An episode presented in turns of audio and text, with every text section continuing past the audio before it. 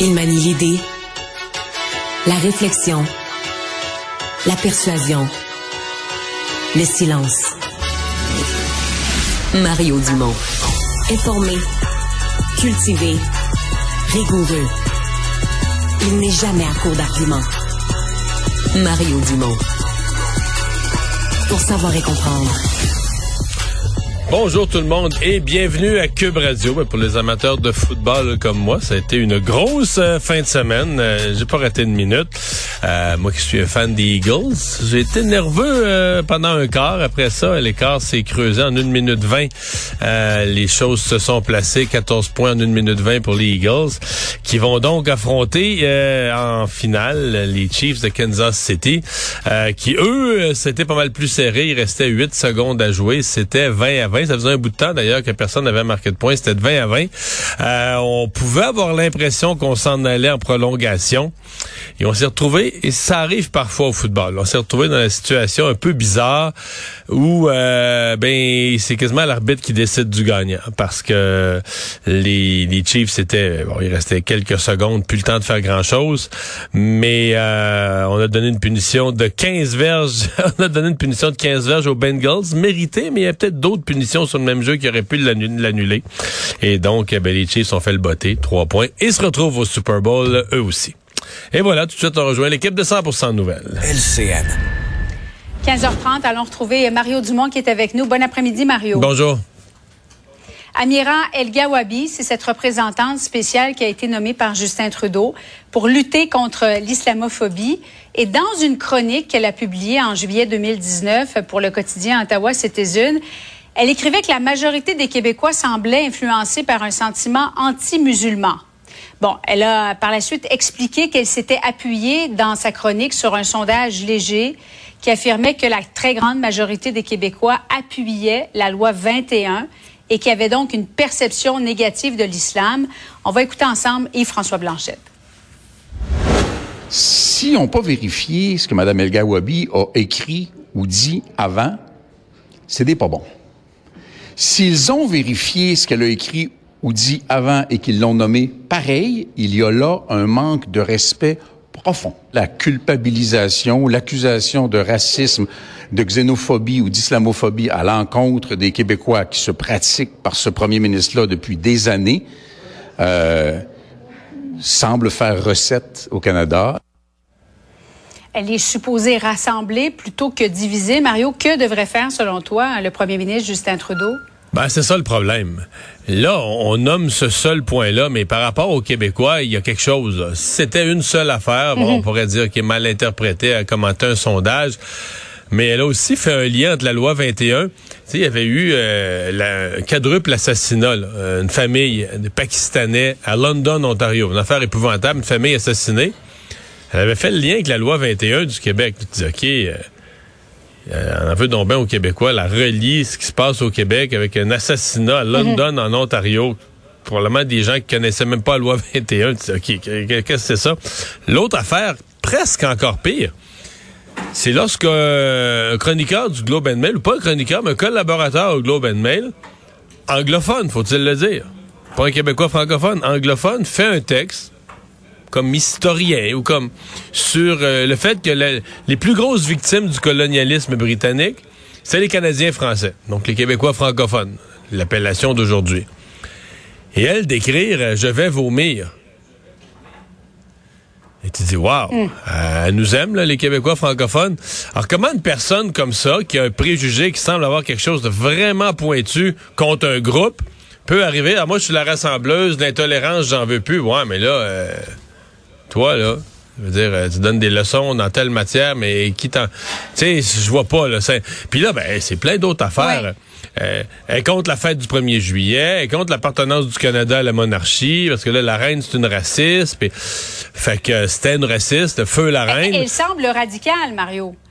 Ben voilà. Donc, euh, qu'elle soit une chroniqueuse d'opinion sur les questions d'islam et tout ça qui provoque, mhm. puis qui suscite des réactions, puis qui défend son point, bon, À la limite, là, sais, ça prend toutes sortes de points de vue. On est dans un domaine de liberté d'expression. Donc, il n'y a aucune de ces chroniques, que moi, elle me choque en tant que Québécois, en tant que Québécois francophone, mais aucune de ces chroniques que je dirais, ça, ça n'aurait pas dû être publié. Dans un monde de liberté d'expression, les gens ont le droit de nous... Nous, on a le droit d'en attaquer, d'autres, puis d'autres ont le droit de dire, nous, les Québécois francophones, on les aime pas, ben, c'est des ci puis des ça, bon au Canada anglais, il y en a en masse, ils s'en publient tous les jours de ça. Mais est-ce que les gens qui publient ça peuvent devenir ensuite des grands officiers payés par l'État avec nos taxes, de la réconciliation, puis mhm. de la bonne entente, puis du vivre ensemble? Je vois pas comment, là. Alors, que devrait faire M. Trudeau, selon toi? Parce que lui euh, estime que ses explications sont satisfaisantes. Il n'y en a pas eu d'explication. Il n'y en a pas eu d'explication. M. Trudeau, il est mal pris, là. Je veux dire, Yves-François Blanchet, tout à l'heure, dans l'extrait, c'est tellement clair, son explication, tellement simple, tellement limpide. Il dit, si le gouvernement Trudeau n'a pas fait les vérifications avant, je veux dire, ce serait se présenter sur la place publique comme une bande d'incompétents qui font une nomination et ne savent pas qui en faire. Et s'il le savait, mhm ben là, ils ont l'air d'être anti-québécois. Fait que M. Trudeau a pas le choix de dire qu'il maintient cette nomination, puis que, tu il y, a, pas d'autre option pour lui que de faire semblant qu'il voit pas, puis, tu sais, le, le, le, petit singe qui se bouche les yeux, se bouche les oreilles, tu sais, qui est, je n'ai pas vu, je n'ai pas entendu, je n'ai pas su. C'est la seule, euh, c'est la seule option pour M. Trudeau, puis je suis à peu près convaincu que c'est ce qu'il va faire. Évidemment, là, euh, c'est puisque il y a le Parti libéral du Québec qui a changé d'idée, mais là, essentiellement, au Québec, ce que je comprends, c'est que le gouvernement, l'opposition officielle, demande soit des excuses, soit le retrait de, de Mme Melga euh, Wabi. Ça se complique un peu. Le Parti libéral qui a encore une mauvaise journée, hein. Leur député, Mme Macaroni, avait écrit une chose sur Twitter, blâmer le gouvernement Legault, supporter euh, la, la supporter la nomination de M. Trudeau. Et en début d'après-midi, le chef du parti, Marc Tanguay, qui revient le contraire. Puis là, on recherche le, on recherche le texto. Je crois comprendre qu'il a même été effacé, le premier texto. Oui, il a été retiré. C'est une autre journée difficile pour le Parti libéral du Québec. Là. Disons que ça fait, ça fait amateur et ça fait surtout vraiment pas sûr d'eux-mêmes sur les questions qui touchent de, près ou de loin l'identité du Québec, la défense du Québec. On parle de la lutte contre l'islamophobie. Mario, hier se tenait... Euh, cette, euh, cette, cérémonie commémorative pour souligner ce triste anniversaire sixième de la tuerie euh, de la mosquée de Québec. Six morts, 19 blessés. Monsieur Trudeau y était. On voit Geneviève Guilbeault euh, à ses côtés puisque le premier ministre François Legault était absent. il a publié néanmoins un, message et on a dû désactiver les commentaires tellement c'était violent comme, comme propos. Et le député libéral, Monsef Déragi, a dit devoir désactiver les commentaires euh, sous le tweet du premier ministre qui rendait hommage euh, aux victimes de l'attentat de la mosquée démontre clairement que nous avons un problème sérieux qui ne cesse d'augmenter avec le temps. Dénonçons les commentaires haineux sur les réseaux sociaux. Alors, tu as M. Trudeau qui nomme une conseillère spéciale pour lutter contre l'islamophobie. Au lieu, au lieu de, de, rassembler, elle semble diviser en ce moment, mais en même temps, force est de constater qu'il y a beaucoup de travail à faire pour, pour régler hmm. ce problème-là aussi. Là. Ouais, il y a du travail à faire, mais euh, c'est parce que tu as, deux affaires. Tu as probablement des gens qui sont racistes, mais tu as aussi les réseaux sociaux. François mhm. Legault, sur les réseaux sociaux, va publier, je sais pas moi, euh, je mange un spaghetti avec mon fils, puis il va avoir 200 euh, commentaires haineux, là. C'est ça aussi, là. Fait que le monde. Euh, fait que probablement qu'il participerait à une cérémonie juive, tu aurais des racistes envers des racistes envers les juifs. Il partirait, tu sais. Euh, c'est tout ça. Là. Monsieur euh, Legault irait à une soirée de la Chambre de commerce gay de Montréal, puis il y aurait des commentaires homophobes. Fait que, tu sais, c'est comme les réseaux sociaux, ça fait pas la nature de la bête, ça fait pas de tout sortir le meilleur. Puis souvent, ceux qui trouvent ça, ben tiens, c'est sympathique, là, tu sais, ah, on souligne, on commémore, quel triste événement, ben, mm. ils écrivent rien, tu sais, tu trouves ça correct. Là, Et quand c'est un sujet sensible, c'est encore pire. C'est ça. Mais quand ceux qui écrivent, en fait, c'est ça, c'est que, mettons, 10 000 personnes vont voir le message, mais il y en a 1800 qui écriront pas de commentaires. Ils vont dire, ah ben c'est bien, c'est correct, c'est un beau message, ça, mais des fois, ils vont mettre un pouce, peut-être pas. Mais ceux qui prennent la peine d'écrire, c'est souvent des enragés, mm. puis qui sont pas nécessairement représentatifs de l'ensemble, mais qui nous rappellent qu'il existe en toute espèce de matière des intolérances, des, des racismes absolument. Euh, des éléments racistes. Est-ce que est-ce que cette dame nommée avec son passé est susceptible, elle, de bâtir les ponts? Ça, c'est une autre question. Puis, est-ce que François Legault aurait dû être là? Euh, Est-ce qu'il devrait expliquer son absence davantage, Mario, selon toi? Tu sais, motifs familiaux, séjour privé, on explique Ouais. rarement ça, mais ça aurait été souhaitable. Disons que c'est un peu malheureux là, que monsieur, monsieur Legault n'ait pas pu être là. Il a envoyé la vice-première ministre, il a, publié un mot. Mais tu sais, Justin Trudeau était là, le premier ministre du Canada était là, a pu se libérer pour être là. Et puis François Legault n'y était pas. Euh, et puis tu sais, j'espère qu'il qu'il refuse pas de se présenter à un lieu comme ça parce que bon, il sait bien qu'il va avoir un petit commentaire sur la loi 21 et tout ça, mais ça fait partie, tu sais, il est premier ministre là. Tu peux pas t'attendre de fréquenter juste des lieux, tu prends à peu près 2000 décisions par année, euh, 100 projets de loi par année. Tu peux pas t'attendre de fréquenter des lieux où tout le monde va te féliciter tout le temps pour chacune de tes actions là. Firme McKinsey qui a obtenu euh, énormément de contrats du fédéral pour plusieurs dizaines de millions de dollars. On parle de ministères très importants, finances, immigration notamment.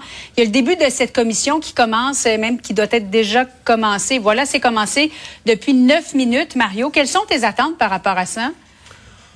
Ben, comprendre, euh, comprendre l'utilité. C'est-à-dire que il y a, euh, il y a des gens qui ont une opposition idéologique lorsqu'on sous-contracte avec le privé, etc. Moi, je l'ai pas. Moi, si on va chercher euh, une, une expertise extérieure, euh, un apport extérieur, puis qu'on en a pour notre argent. Moi, dans le fond, comme contribuable, c'est juste ça. J'ai pas de blocage idéologique. J'ai un calepin puis deux colonnes, puis je vais être sûr. Tu sais combien ça m'a coûté? Puis, fait que si quelqu'un, si tu es allé à une firme extérieure qui t'a amené une solution informatique ou une solution de gestion, puis qu'à grâce à ça, je sais pas, mais la firme, on lui a donné un contrat de 10 millions, mais grâce à ça, on, on, on économise 50 millions par année en efficacité, ben moi, je signe n'importe quand, là.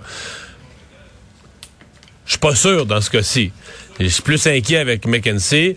Puis là, ben, on lit évidemment ce que la firme a fait à l'international, euh, toutes sortes de contrats, même un livre qui a été écrit sur ses, sur ses travers. Euh, donc, je considère que les parlementaires font un travail utile et je m'attends à ce qu'on ait des réponses sur combien exactement chacune de ces, chacune de ces actions-là a coûté.